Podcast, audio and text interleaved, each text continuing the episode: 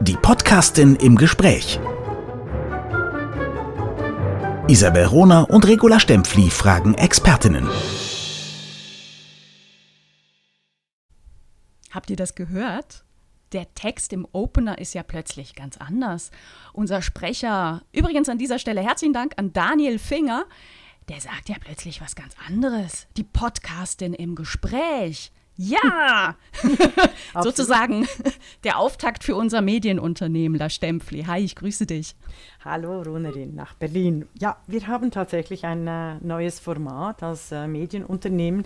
Wir machen ja die Podcast in äh, der feministische Wochenrückblick, aber gleichzeitig haben wir schon lange äh, auch entdeckt, dass es so viele tolle, geniale Expertinnen gibt, denen wir unbedingt länger zuhören möchten, aber natürlich auch auf unserem Podcast-Format. Und so haben wir es ausprobiert und tatsächlich Isabel Rona hat die erste Expertin, die wunderbare Julia Fischer, äh, getroffen. Finde ich schon ganz großartig, super gemacht, äh, äh Isabel Runer. Willst du noch was sagen zum neuen Format, die Expertin, also die Podcastin im Gespräch?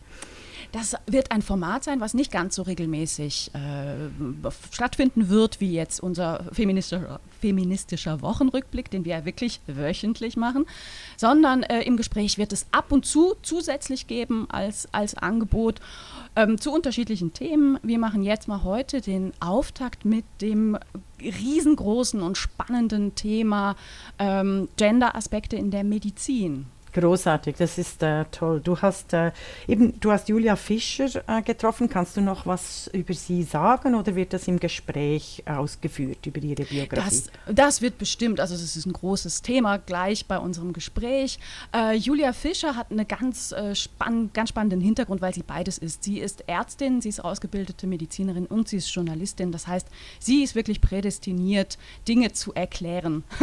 Mhm. und ich, ich, ich bin, bin sehr gespannt gespannt, wie es bei euch äh, da draußen dann gleich, ähm, gleich ankommen wird. Sie hat auch äh, die Medizin der Gefühle geschrieben, hat eine Kolumne beim RBB und eben ist wirklich äh, äh, ganz, ganz weit vorne im Thema Medizin und Gender.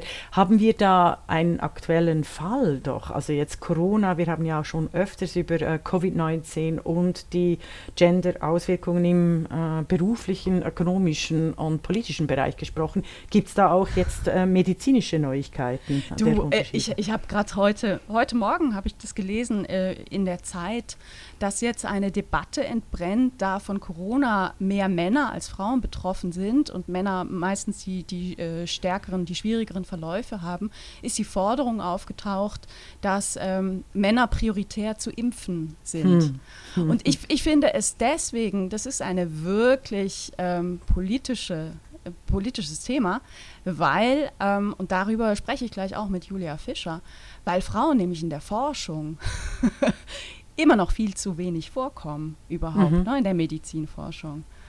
Mhm, eben, also das, äh, es werden an Männern, an Männern Medikamente ausge, äh, probiert. Es werden an Männer äh, Diagramme erstellt, es werden an Männer Kategorien aufgestellt, Statistiken. Die entscheidenden Daten äh, für die Medizin sind alle männlich konnotiert und die werden dann für universell erklärt und einfach auf Frauenkörper aufgepfropft. Und die wichtigen Themen der Menschheit, nämlich die äh, Untersuchung von Hormonen, von Gefühlen, von der Welt als Beziehung, werden äh, vernachlässigt. Aber wenn es einmal einen statistischen Unterschied gibt, der sich zugunsten der Männer oder zu Ungunsten der Männer aus, äh, äh, auswirkt, dann wird sofort nach Gender geschrien und äh, nach einer Männerbevorzugung. Das ist schon phänomenal. Und das im Jahr äh, 2021. Es ist also wirklich sehr aktuell und ganz, ganz toll hast du, Julia Fischer, zum, zum Thema Medizin und Gender gebracht. Ich bin sicher, da müssen wir noch mehr, da müssen wir noch mehr darüber bringen. Es ist einfach erstaunlich, dass äh, in den letzten 50 Jahren da so wenig gelaufen ist. Wie war, wie war?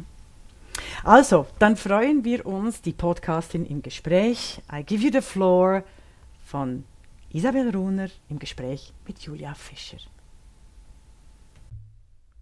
Zack, und schon ist sie da. Unser erster externer Gast, unsere erste Expertin, die wir bei die Podcastin begrüßen dürfen. Und ich freue mich total und tierisch, dass dieser erste Gast Julia Fischer ist. Hallo Julia. Hallo, ich freue mich auch wahnsinnig.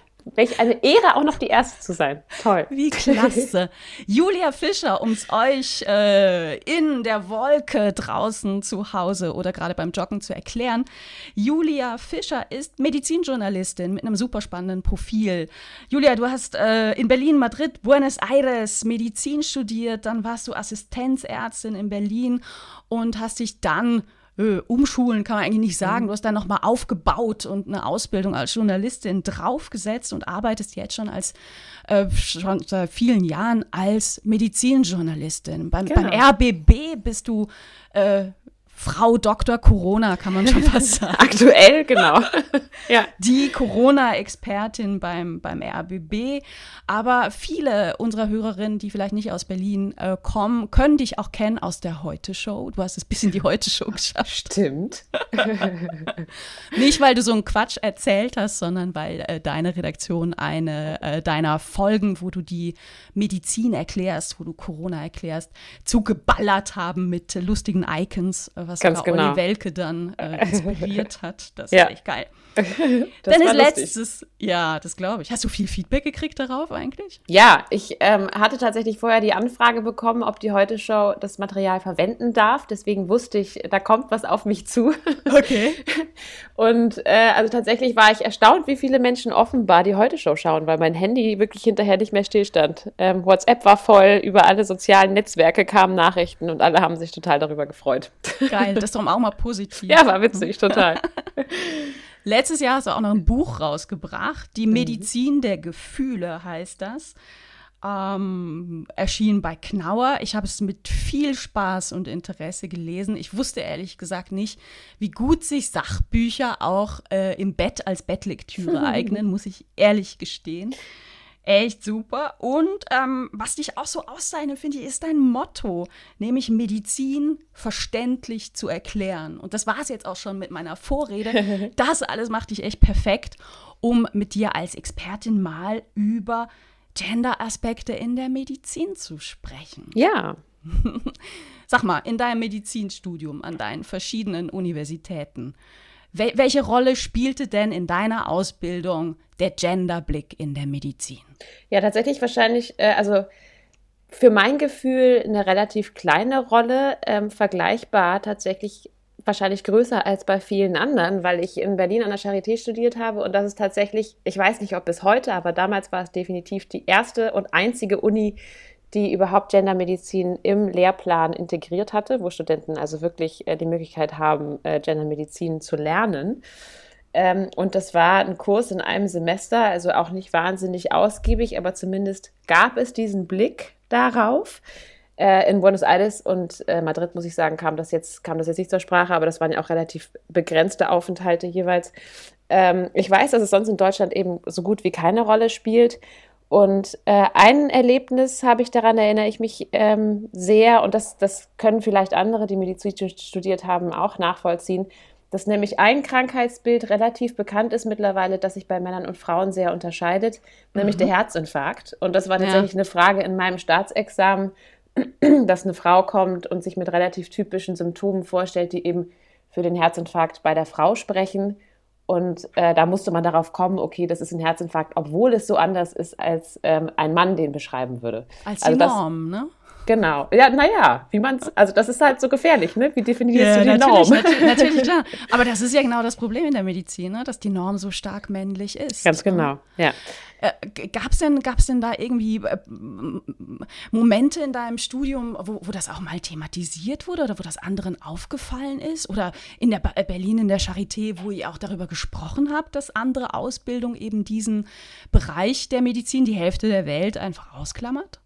Äh, wenig tatsächlich. Also im Rahmen äh, dieses, dieser, ja, des Kurses Gendermedizin kam es vor und manchmal, wenn man dann eben darüber sprach, beim Herzinfarkt müsst ihr wirklich aufpassen. Männer kommen und sagen, mir tut die Brust weh und der linke Arm und Frauen sagen, äh, mir ist schlecht, ich habe Rückenschmerzen und irgendwie Angst.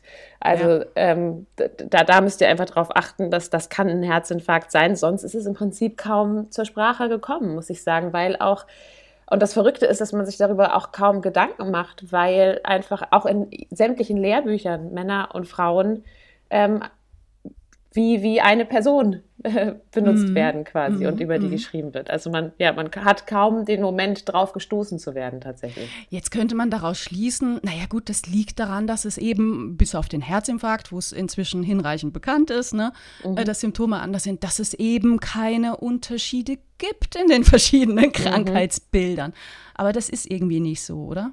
Nee, also das ist ähm, bei den Krankheitsbildern nicht so. Das ist schon bei der grundlegenden Biologie nicht so. Und äh, das, das, also Männer und Frauen sind einfach unterschiedlich, was die Biologie angeht. Und das hat natürlich Konsequenzen darauf, wie sich Krankheiten bei ihnen ausbilden, welche Krankheiten sie überhaupt entwickeln und wie schlimm. Und dann natürlich auch, ähm, ob sie richtig diagnostiziert werden und richtig behandelt werden, weil sich das alles in der Konsequenz der biologischen Unterschiede einfach unterscheidet. Und das spielt aber, es wird immer besser, aber es spielt nach wie vor eigentlich eine zu geringe Rolle. Mhm. Sag mal, bei der Podcastin reden wir das ist deine Katze, ne? Das ist meine Katze. Hallo, wie schön, ein zweiter Gast. Guck mal. Ja, mittlerweile, also seitdem ich im Homeoffice Radio und so weiter mache, ist sie irgendwie gesprächiger geworden. Sie ist ständig mit dabei. Ist schön, hast also, recht. Absolut. Wenn sie nicht aufhört, muss ich sie gleich irgendwo einsperren. Ach, du, überhaupt kein Problem. Wir hatten schon mal eine Folge, da hat meine Nachbarin beschlossen, ihre Wand zu durchbohren. Oh, also das war schön. dann irgendwie äh, noch, noch mal präsent. Sag mal, bei der Podcastin reden wir, also Regula Stempfli und ich, ganz oft darüber, über diesen gesellschaftlichen, über die gesellschaftliche Auswirkung ähm, unterschiedlicher ähm, ähm, nee, über die gesellschaftliche Prägung von Männern und Frauen. Ich kann es mhm. auch einfach mal einfach sagen. Jetzt kommst ja. du als, als Medizinerin, die du bist, und sagst, ja, natürlich, eine gesellschaftliche Prägung ist, ist, ist da, mhm. aber trotzdem lass uns mal auf die Biologie gucken. Mhm. Wo sind denn die biologischen Unterschiede zwischen Männern und Frauen?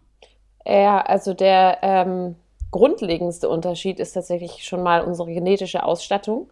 Also weil wir Frauen haben einfach zwei X-Chromosomen und äh, Männer haben ein X- und ein Y-Chromosom. Und das bedeutet, dass einfach jede Zelle, die wir haben, genetisch schon mal über eine andere Ausstattung verfügt.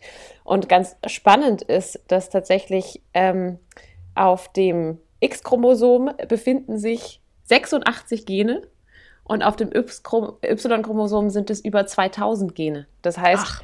ja, das heißt, also die Ausstattung ist wirklich eine andere und in gewisser Weise tatsächlich für Frauen eine vielfältigere. Ähm, und dafür, also davon tragen sie Vor- und Nachteile davon.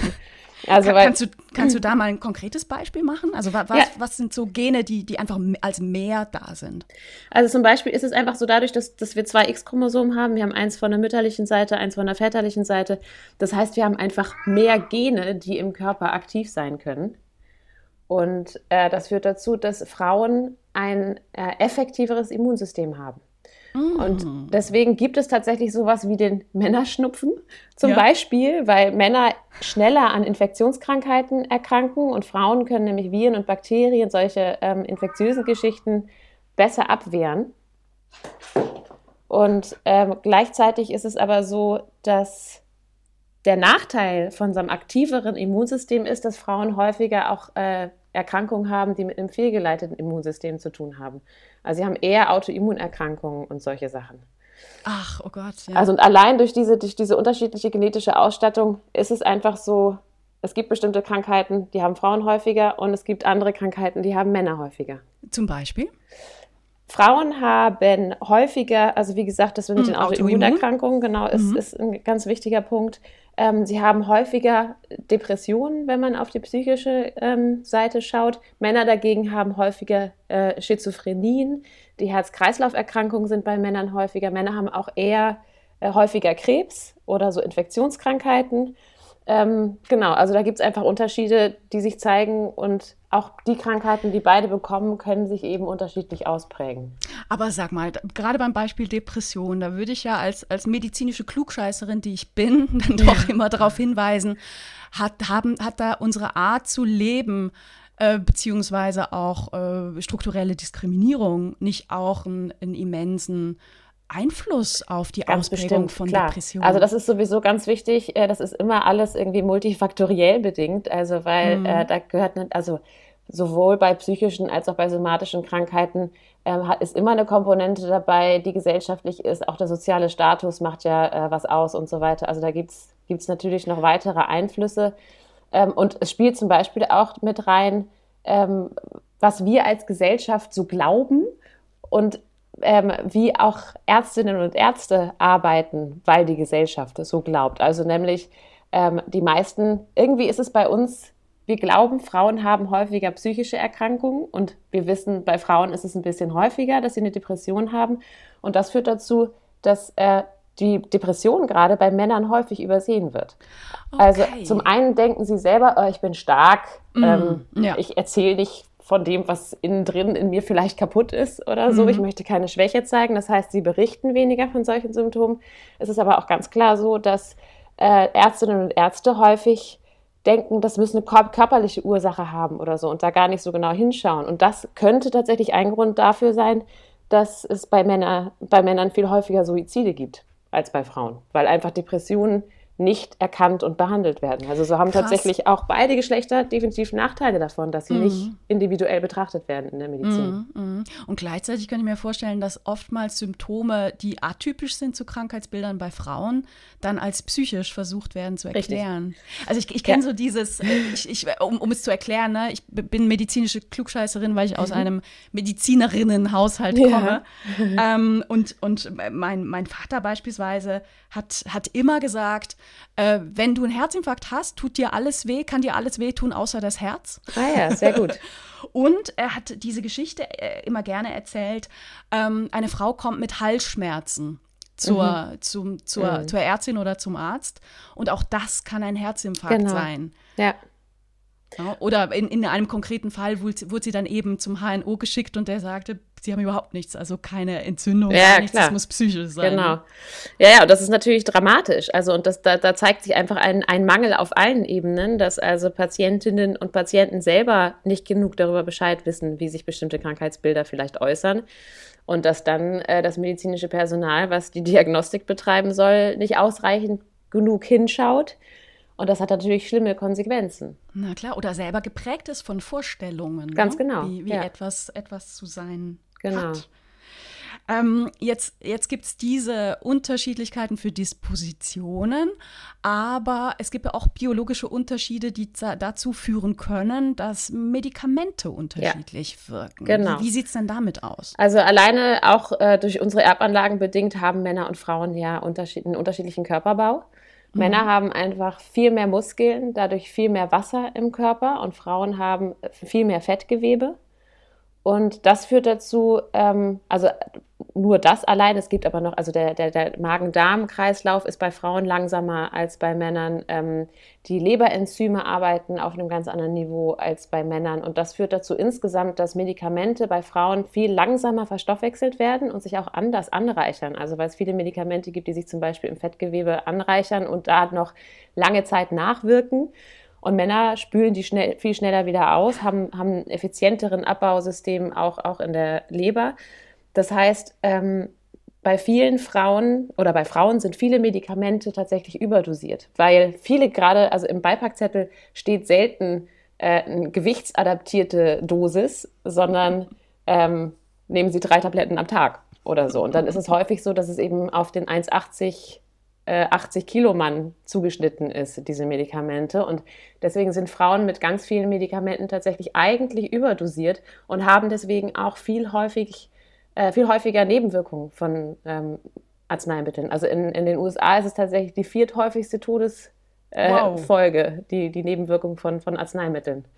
Ach, wie krass. Genau, Aber selbst das, spätestens das wäre doch eine, ein, jetzt der Anlass äh, für die Pharmaunternehmen zu, zu reagieren. Im Prinzip total. Also zum Glück tun sie das ja auch. Okay. Es äh, passiert so in den letzten zehn Jahren vor allem passiert immer mehr in der Richtung, dass die ähm, ja, Wissenschaftlerinnen und Wissenschaftler oder eben Pharmaunternehmen, die die Studien machen, die sind dazu angehalten, ähm, dass gleich viele Männer und Frauen in Studien vorkommen und dass sie nämlich auch ähm, unabhängig voneinander ausgewertet werden. Mhm. Also weil wenn man Männer und Frauen in der Studie hat, aber sie nicht geschlechterspezifisch auswertet, dann hat man im Prinzip nicht viel davon. Ähm, trotzdem ist es so, das ist mehr so eine, so eine Richtlinie, das sollte so gemacht werden. Und es passiert aber noch viel zu selten. Also da ist ganz viel im Gang, aber man muss sagen, es ist, äh, ja, es muss noch viel passieren. Ich habe bei, bei der Vorbereitung auf unser Gespräch äh, so ein bisschen in der, in der äh, früheren oder kürzeren Geschichte geguckt und bin auf ein Zitat von Karen Nieber äh, gestoßen, Professorin für Pharmakologie war sie an der Uni Leipzig, die 2012 noch sagte, dass es aktuell nur ein einziges Arznei Arzneimittel gäbe, das für Männer und Frauen unterschiedliche Therapien vorschreiben würde. Ah ja. Und das sei ein Mittel gegen Haarausfall. 2012. Das ja, ist super. Schon, schon, schon heftig. Aber sag mal, seit wann weiß das denn, seit wann weiß die Forschung, die breite Forschung in der Medizin, dass Männer und Frauen unterschiedlich auf, auf äh, Medikamente reagieren?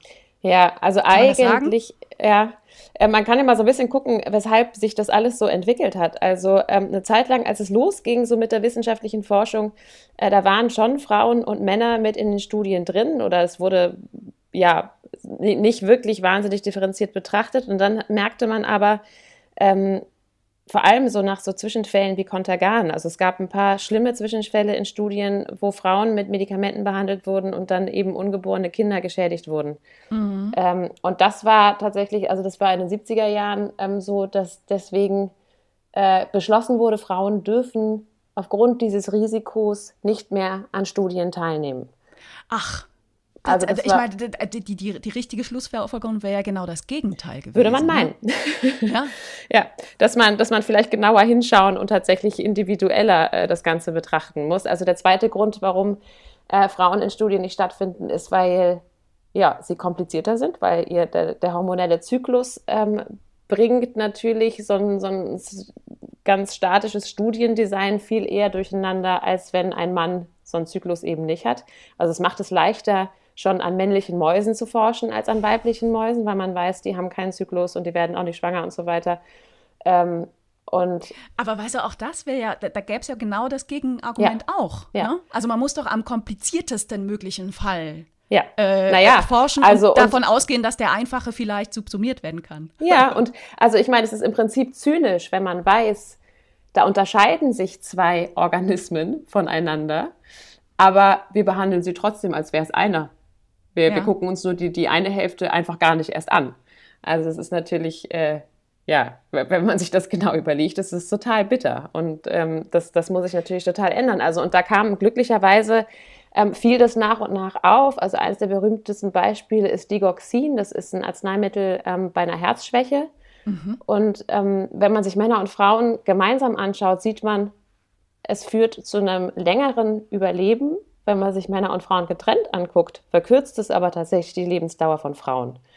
Und das sind so Dinge, die sind nach und nach aufgefallen, dass, dass Frauen, die mit einem bestimmten Medikament ähm, therapiert werden, ja, eher Nachteile haben oder sogar vielleicht versterben. Aber das muss natürlich häufig passieren, damit man das überhaupt, äh, damit einem das wirklich auffällt und man da handeln kann. Aber solche Erfahrungen wurden immer häufiger gemacht und deswegen gibt es seit Mitte der 90er in den USA zumindest schon mal äh, die Ansage, Leute, ihr müsst Frauen und Männer in die Studien einschließen und ihr müsst sie auch unterschiedlich anschauen. Und ich meine, seit sowas wie 2004 geht es auch hier in Deutschland los, dass die ähm, Forscher eigentlich dazu angehalten sind, das zu machen. Aber wie gesagt, es ist eigentlich mehr so eine Sollregelung, als dass darauf jetzt wirklich äh, ganz streng geachtet wird. Aber das ist, das ist krass, weil, also was ich jetzt lerne, ist, ähm, seit dem Fall Contagan bis in die 90er gab es keine Studien mit Frauenbeteiligung. Ja, jedenfalls mit sehr wenig, genau. Ja, jetzt ist aber in der Zeit ja sind, sind ja trotzdem ganz viele äh, Medikamente entwickelt worden, auf ja. den Markt gekommen. Und was, zwar die, die wir auch heute noch anwenden, ne? das ist das Problem. Also es ist schön, dass jetzt Studien ähm, gemacht werden, in denen Frauen gleichwertig, also es wird ja viel, viel besser, aber viele Medikamente, die jetzt angewendet werden, sind ja auf dem Markt seit vor 2004. Und äh, ja, aber, aber was würdest du denn uns jetzt als, als Frauen, als, als potenzielle oder de facto Patientinnen raten? Ich meine, wir, wir können ja, wenn wir krank sind, nicht einfach auf, auf Medikamente verzichten. Nee, das ist total richtig. Ähm, man kann definitiv so ein bisschen schauen, ähm, also das wird ja häufig auch gemacht, dass man, dass man zum Glück schaut, äh, wir fangen an mit einer bestimmten Dosis Medikamente, also sei es Blutdruckmedikamente oder sowas, und dann wird über Wochen und Monate geschaut, äh, wie reagiert der Körper eigentlich darauf, und dann wird das nach und nach irgendwie äh, ja, optimiert, die Dosis. Mhm. Ähm, und insgesamt kann man sagen, dass Frauen vermutlich ein bisschen weniger, also geringere Dosen brauchen von sehr vielen Medikamenten. Äh, aber so richtig so eine pauschale Antwort auf die Frage kann ich dir tatsächlich nicht geben. Das heißt aber bei meiner Hausärztin oder meinem Hausarzt immer nachfragen, wie sieht es denn aus mit der Erforschung dieses Medikaments, oder? Kann im Prinzip nicht schaden, beziehungsweise ist Ihnen bekannt äh, der Unterschied, ähm, wie das bei Männern und Frauen verstoffwechselt wird. Ähm, sollten wir vielleicht mit einer geringeren Dosis anfangen. Da kann man definitiv nachfragen. Also glücklicherweise sind auch gerade die, die niedergelassenen Ärztinnen und Ärzte, weil die das ja täglich sehen, ähm, wie Frauen und Männer äh, also oder überhaupt wie ihre Patientinnen und Patienten reagieren auf Medikamente, sind die das glücklicherweise auch, die das schon mit im Blick haben und ähm, da auch gerne mit den Leuten gemeinsam drüber nachdenken, wie eine individuelle Therapie aussehen sollte. Ja, krass, krass. Sag mal, über den Herzinfarkt haben wir schon ein bisschen gesprochen. Ich, ich fände es ja schon spannend, wenn du ein paar konkrete Beispiele hast von Krankheitsbildern, die Männer und Frauen haben können, aber die sich anders zeigen. Hast, hast du da ein paar Beispiele äh, im, im Petto? Ähm, tja, nicht so einfach tatsächlich. Also so, so bildlich, wie das bei dem Herzinfarkt der Fall ist, tatsächlich nicht. Ähm, vor kurzem habe hab ich gelesen, äh, also ne, was, was man liest, darüber soll man sprechen, aber das soll man auch immer hinterfragen, natürlich, ähm, dass die Alzheimer-Forschung gerade umschwenkt, beziehungsweise in, in Teilen umschwenkt und bei Alzheimer stärker auf die Frauen guckt. Ähm, Alzheimer können prinzipiell ja beide bekommen, aber offensichtlich äh, ist, ist es häufiger bei, bei Frauen der Fall, dass die Alzheimer bekommen. Ja, also und was man tatsächlich auch äh, in den letzten Jahren immer mehr herausfindet, ist, dass auch in den ähm, Gehirnzellen wirklich ähm, Unterschiede zwischen Männern und Frauen bestehen und auch gerade wie Immunzellen äh, in weiblichen und männlichen Gehirn unterschiedlich reagieren auf, auf Erkrankungen und Infektionsprozesse, Entzündungsprozesse und so weiter. Also ähm, auch da weiß man, es gibt diese Unterschiede und es wird glücklicherweise immer mehr äh, geschlechterspezifisch darauf geschaut so dass das hoffentlich auch ähm, da genau wirklich geschlechterspezifischere ähm, Möglichkeiten auch gibt, das zu, zu äh, diagnostizieren und zu therapieren in Kürze. Mhm. Siehst du das denn prinzipiell ähm, eigentlich relativ positiv, was momentan in der Medizin und Forschung äh, passiert? Also ist, ist das eine, eine, Bewegung, die, die spürbar auch die zukünftige Medizinforschung, Zulassung von Medikamenten verändert? Jetzt die Gender-Aspekte. Ja, ja, ja. Ja, im Prinzip schon, auf jeden Fall. Also sowieso ist ja äh, individualisierte Medizin was, was äh, total im Trend liegt, dass man sich wirklich den individuellen Patienten genau anschaut äh, mit seinen genetischen Gegebenheiten und der Lebensgeschichte und so weiter. Ähm, und da wird auch immer mehr äh, mit in den Fokus genommen, dass sich Männer und Frauen eben unterscheiden und wo man da genau drauf achten muss.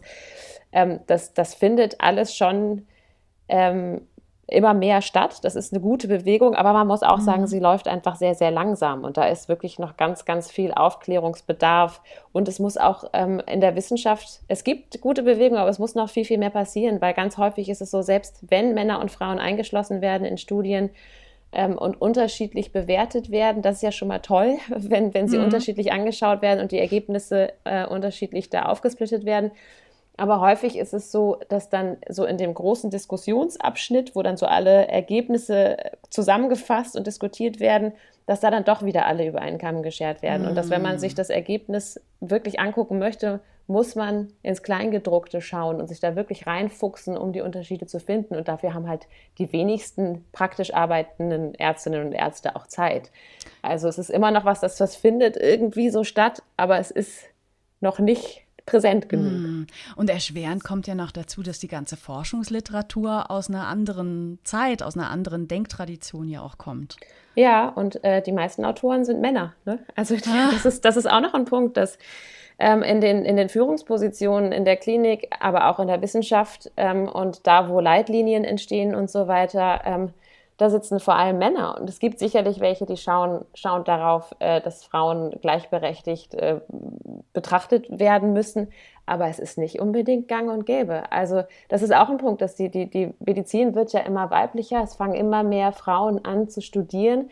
Aber wenn man in die Führungspositionen guckt, ähm, ist es immer noch eine Männerdomäne. Und das macht mhm. natürlich auch was mit der Ausrichtung von Forschung und mhm. Diagnostik und Therapie. Mhm. Und sag mal, Forschung ist ja auch, also Forschung ist ja nicht einfach so da, sondern die Entscheidung für Forschung wird aktiv getroffen und Forschung muss ja auch finanziert werden. Mhm. Was ist da dein Eindruck? Kriegt jetzt Gendermedizin mehr Kohle in der letzten Zeit? Wahrscheinlich, das kann ich gar nicht so genau sagen. Ähm, also es ist nach wie vor ein Nischenfach, das ist mhm. absolut klar. Ähm, es gibt, ich, glaub, ich bin mir ziemlich sicher, nach wie vor in Deutschland nur dieses eine Institut für Gendermedizin, nämlich an der Charité in Berlin. Ja. Ich weiß, Österreich und die Schweiz ähm, arbeiten da ganz intensiv und da sieht man auch schon erste Effekte, dass ähm, Frauen tatsächlich besser behandelt werden und mehr gesehen werden in der Forschung und so weiter. Aber da ist äh, Deutschland alles andere als auf der Überholspur und ich würde vermuten, das ist mit Investitionen äh, seitens der Pharmaindustrie nicht anders. Die haben ja nicht den Druck. Also es gibt ja viel, was sie machen können, für das sie Geld bekommen. Ist jetzt nicht so, als müssten, wären sie auf der Suche nach einer weiteren Zielgruppe, fürchte ich. Also was, was krass ist, ne? Es ist die Total. Hälfte der Welt. Ja, das sind 52 Prozent der Bevölkerung. Mein, meines Wissens nach gibt es auch in Deutschland immer noch nur eine einzige Professur für frauenspezifische Gesundheitsforschung bei Herz-Kreislauf-Erkrankungen, ja. nämlich auch in Berlin. Ne? Ja, das, das stimmt. Ja, das ist ja genau, da wurde, das war ja eine absolute Vorreiterin. Vera Regnitz ähm, Zagrosek, ne? genau. Ja, mhm. die hat, also die hat ja im Prinzip das Ganze äh, ins Leben gerufen, weil sie in der Kardiologie gearbeitet hat und genau da gemerkt hat, irgendwie fehlen die weiblichen Patientinnen, das kann doch eigentlich nicht sein, warum landen hier immer nur Männer auf meinem Kathetertisch? Und, äh, und hat dann auch erlebt, dass Frauen verstorben sind, weil, weil die Krankheitsbilder nicht früh genug erkannt und optimal behandelt wurden. Und dann hat sie eben angefangen, ähm, sich da immer weiter reinzuarbeiten, hat gemerkt, was alles im Argen liegt und hat daraufhin dann dieses Institut gegründet. Und, und seitdem passiert ganz, ganz viel. Also die hat im Prinzip die Entwicklung in Deutschland angestoßen. Das ist schon irre. irre. Wahnsinn, im 20. Jahrhundert erst. Ja. Also Ende des 20. Genau. Anfang des 21. Ja. fast. Ne? Ja. Sag mal, jetzt bist du die wirklich absolute Corona-Expertin und auch sichtbar als Expertin äh, für Corona. Du, du machst fast täglich für den RBB im Fernsehen und im Radio ähm, Erklärvideos, wo du, wo, du, wo du übers Impfen aufklärst, wo du erklärst, wie, wie, wie Viren sich vermehren, wie mhm. Ansteckung äh, funktioniert. Ja. Ähm, Gibt es bei Corona auch einen Gender-Aspekt? Absolut, ja. Ähm, und das ist tatsächlich, wie das so häufig bei Infektionskrankheiten ist, ähm, erkranken Männer häufiger als Frauen. Mhm. Einfach aufgrund ihres äh, fitteren Immunsystems sind Frauen da offensichtlich ein bisschen besser geschützt. Ähm, und dann muss man, also genau, sie kommen, glaube ich, relativ gleich häufig ins Krankenhaus am Ende und dann haben Männer aber eher einen schwereren Verlauf. Mhm. Die, die Unterschiede sind nicht gigantisch, aber man muss sagen, ähm, der, der ist schon da. Mhm. Und der wird eher jetzt erforscht und im Blick gehalten, ja. weil Männer vielleicht benachteiligt sind und schlimmere sehr Verläufe. gute Frage. Mhm. Kleiner Verdacht, kleiner Böser. Sehr gute Frage, ob das anders wäre. Ähm, das weiß ich nicht genau, finde ich schwer zu sagen. Also insgesamt finde ich ja glücklicherweise auch äh, einen Wandel statt, was überhaupt Diversität in der Forschung und der Betrachtung von Krankheiten angeht. Also dass man auch viel häufiger guckt, welche ethnischen Gruppen haben eigentlich schwerere Verläufe und äh, warum. Und äh, hat das vielleicht auch mit ja, der sozialen Struktur unserer Gesellschaft zu tun und so weiter. Also da wird ja zum Glück immer differenzierter hingeschaut. Mhm. Mhm. Ja, okay. Auch nochmal ein großes, großes Feld, was Absolut. du hier öffnest. Ja, gigantisch. Ja. So, unsere Zeit ist schon fast wieder um, im Flug vergangen. Sag mal, die Medizin der Gefühle. Ich möchte auf dieses Buch nochmal hinweisen und Sehr gerne. auch dafür werben. Ähm, ich, habe, ich habe selten ein Sachbuch gelesen, was so gut erklärt, was Vielen so plastisch Dank. erklärt und was trotzdem so viel Spaß macht beim Lesen. Das freut mich sehr. Sag mal, hast du einen, einen Tipp ähm, aus deiner Forschung und deiner langen Beschäftigung mit, mit Gefühlen, Hormonen, die, das, die, den wir vielleicht nutzen können für diese Corona-Zeit? Ja, ähm, so viele. Lass mich überlegen. Also äh, ein Punkt ist sowieso, dass man unbedingt ganz aufmerksam mit seinen Gefühlen umgehen sollte und in sich reinhorchen sollte. Warum fühle ich eigentlich gerade was? Was, was ist da wohl los? Ähm, und was mich in dieser Arbeit mit dem Buch am wahnsinnigsten überrascht und irgendwie beeindruckt hat, war, wie wichtig Mitmenschen tatsächlich für uns sind und wie wichtig Nähe zu anderen Menschen sind. Dass das für die körperliche und die psychische Gesundheit wirklich im Prinzip der Schlüssel zum Glück ist, hm. ähm, dass wir ja, soziale Kontakte brauchen, soziale Beziehungen, die funktionieren. Also das Allerbeste, das Allergesündeste, was man machen kann, ist kuscheln, sich lieb haben, körperliche Nähe. Und ähm, dass es auch tatsächlich wahnsinnig wichtig ist, selbst wenn wir in Corona-Zeiten jetzt irgendwie Abstand halten müssen, aber dass man den Kontakt zu seinen Lieben aufrechterhält und, und sich austauscht und einander das Gefühl gibt, ich bin für dich da ähm, und du, kannst mir alles Mögliche erzählen und dass man gemeinsam lacht, also sei es über Videotelefonie oder wie auch immer, aber dass, dass es einfach ganz, ganz wichtig ist, das Gefühl zu haben, da ist jemand, bei dem bin ich aufgehoben, der kümmert sich um mich und ich biete ihm das Gleiche.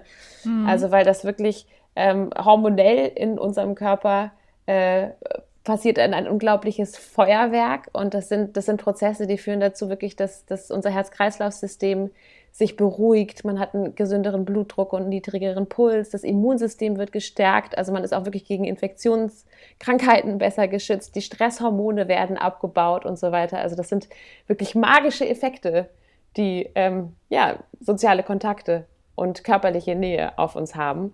Also deswegen wäre mein Tipp, äh, seid lieb zueinander und habt euch lieb.